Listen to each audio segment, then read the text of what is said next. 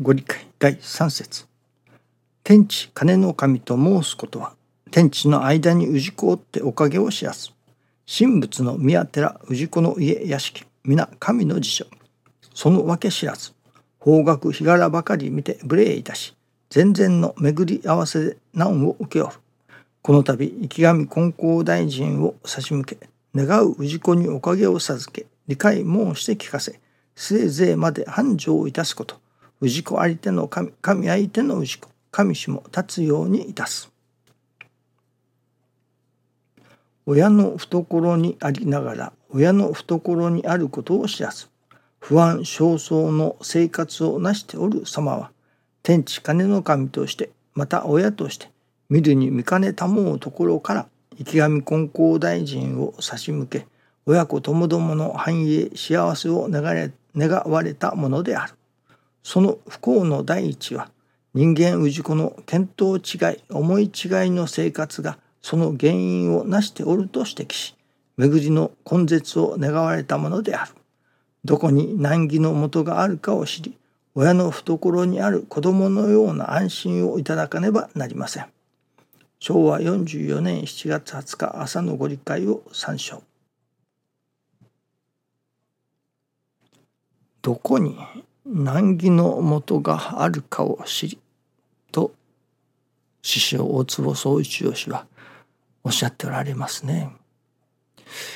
なるほど今朝のご理解をいただいたのはここをいただくのだなと思いますね。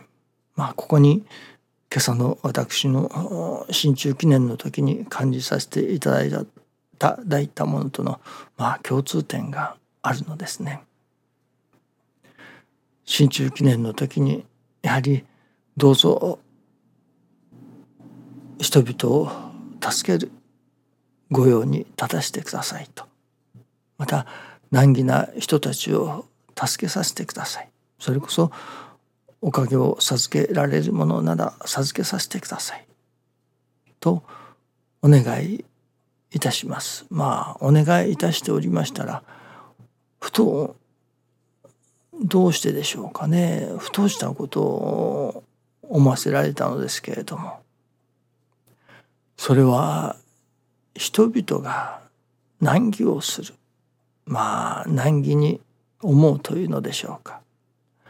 それはもし人々が自分の思い通り願い通りにことが運べば難儀はないだろうと私どもが思い通りのようにことが運ぶ願いが願い通りにことが叶うそうすればそこにはもう難儀はないだろうというのですね。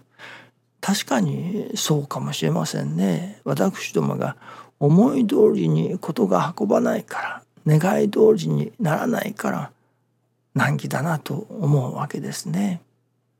自分のああしたいこうしたいあの人があああったらこの人がこうあったらあれが食べたい飲みたいあれがしたいこれがしたいというものがその思い通りに願い通りにことが運ぶならば確かに難儀はありませんね。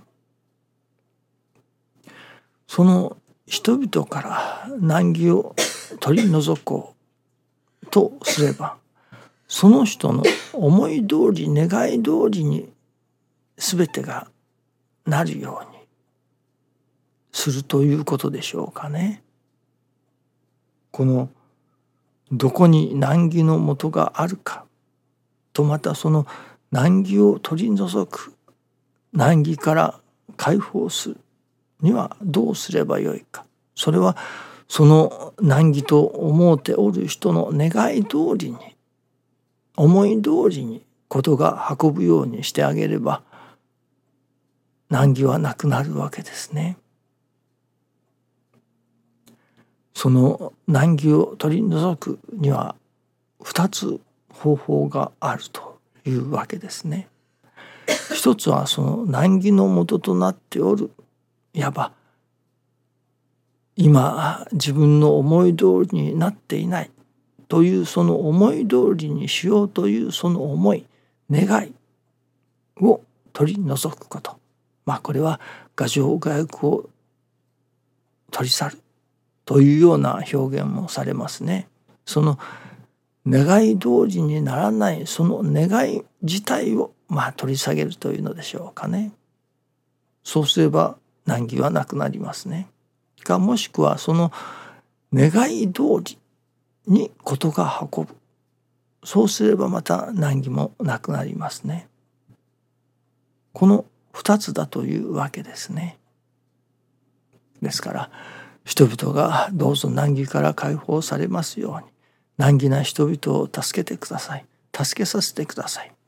ということは人々の願いが願い通りに思い通りにことが運びますようにそういうおかげを授けてくださいということになるわけですね。そういうものだということなのです。それがいいとか悪いとかまた別の話ですね。そしてまた次に思わせられましたことはそしてもう一つそのいわゆる人々から難儀を取り除く。難儀な人を助けてやる。その方法のもう一つは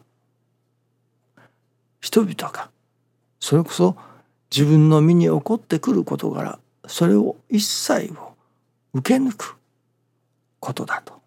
受け抜くという覚悟を作る。そして受け抜いていく。そうすればそこには難儀はないと。いわゆる師匠が教えてくださる成り行きを大切に尊ぶいただくということですね。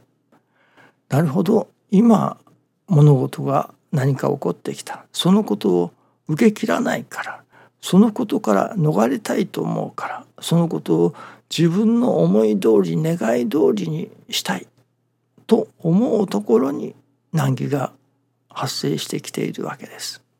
ですからその身の上に起こってくる事柄一切をそれこそ黙って受け抜く。その受け抜く腹が決まればまたその起こってくる事柄を通して自らの心を改まっていこう。魂を磨き清めしていこう。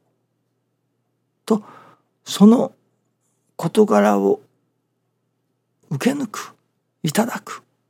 成り行きをいただく。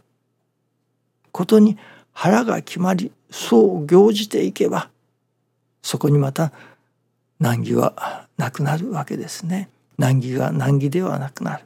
むしろありがたいことになってくる。このことのおかげで改まることができた。それこそ磨くこともできた。心も清まることもできたと。いわばお得もいただいていくことができる。ということになるわけですね。ですから難儀を解消するその方法はまあ3つということになりますかね。難儀のもととなっておる願いを捨て去るあるいは難儀と思っていることがそのことが自分の思い通りにことが運ぶともう一つはそのことをそれこそ自らの心を肥やすもととしていただき抜いていく。そこに難儀がもう難儀ではないものとなっていくと。そのようなことを今朝は神様からお知らせいただいた。教えていただいたように思います。あもう一つついでに昨日研修を初代の研修をいただいておりましたら心すべきことをおっしゃっておられました。愛楽理念愛楽理念というそしてそこになるほど愛楽理念といえばおかげがいただけれるとそれはその愛楽理念の内容が師匠大坪宗一郎氏の中にあるからいわば師匠が愛楽理念を行じておるからその縁ある人々が愛楽理念というだけでおかげになると。ただそれは縁ある人々がおかげになるというだけだと。その縁ある人々愛楽理念を唱える人の上におかげがあるというのは師匠が愛楽理念を行じておるからだというようなお話でしたね。しかしそれはそのおかげを受ける人々にとってはおかげだけで止まってしまうと。それがお得にもなっていく子孫繁盛家繁盛といったようなそれこそ思いもかけぬような願い以上思い以上のおかげへと展開する。そのためにはただ愛楽理念というだけではなくその人自身が行じていく。行じなければならない。といったようなお話でしたね。今日の難儀をなくすにはどうしたらよいか。というのにも何かつながるような感じがいたしますね。ただ難儀から逃れるで終わるのか。その難儀を難儀から逃れるばかりではない。そのことをまあ叩き台にしてというのでしょうか。踏み台にしてというのでしょうか。さらにご神徳をいただいていく。さらに願い以上思い以上のおかげへと発展させる。まあそのいくつかの方法がありますね。さあそのどの方法をもって人々を導いていくか助かりをいただいていただくかということですね。どうぞよろしくお願いいたします。ありがとうございます。